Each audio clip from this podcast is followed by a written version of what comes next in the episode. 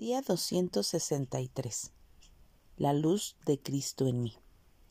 Como parece el arco iris que está en las nubes el día que llueve, así era el parecer del resplandor alrededor. Esta fue la visión de la semejanza de la gloria de Jehová, y cuando yo la vi, me postré sobre mi rostro y oí la voz de uno que hablaba. Ezequiel 1:28.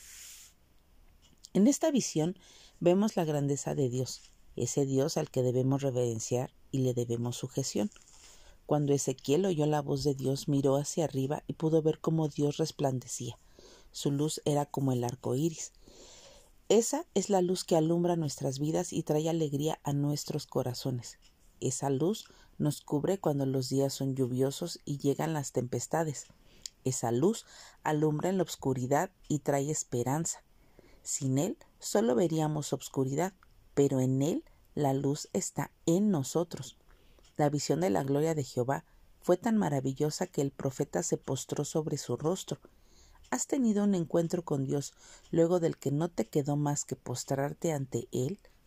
y pensar que ese poderoso Dios nos permite experimentar momentos como este sin nosotros merecerlo porque de tal manera amó Dios al mundo que envió a su Hijo para que todo aquel que pudiera venir a Él y tener ese tipo de comunión en Él tuviera vida.